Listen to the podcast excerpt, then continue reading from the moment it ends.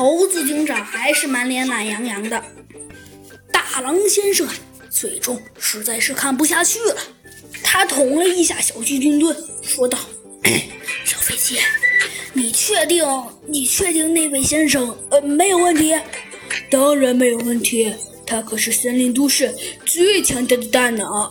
还有，你不要老怀疑他了。呃呃呃，对不起啊。”他呀，大狼先生显得十分有些不好意思。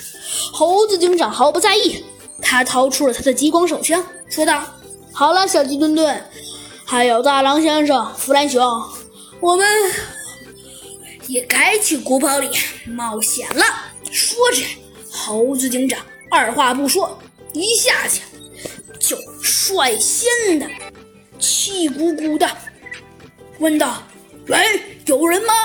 回答他的是一片寂静。气杀我也！喂，有人吗？大狼先生又气愤填膺地问道。还是没有人回答。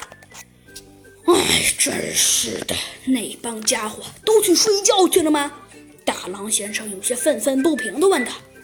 好了，大狼先生，猴子警长冷静地说道：“我们还是先去里面看看吧，在这儿看是不会有什么结果的。”好。说着，猴子警长、小鸡墩墩、弗莱熊和大狼先生就走入了这个古堡。古堡里面啊，一片寂静，根本就好像没有任何人一样。喂，有人吗？小鸡墩墩问道。只有小鸡墩墩的回声，没有任何声音。越往里走，猴子警长觉得越奇怪。奇怪，这个古堡里不可能任何人也没有啊！突然间。猴子警长只感觉身后的门呐，砰的一声关上了。他急忙回头一看，然后大叫了一声，说道：“完了，坏了！怎么了，警长？”小鸡墩墩问道。“啊，对呀，猴子警长。”弗兰熊好久好久都没说话了，这才问道：“到底出什么事儿了？”唉，猴子警长叹了口气，说道：“我们被困住了。”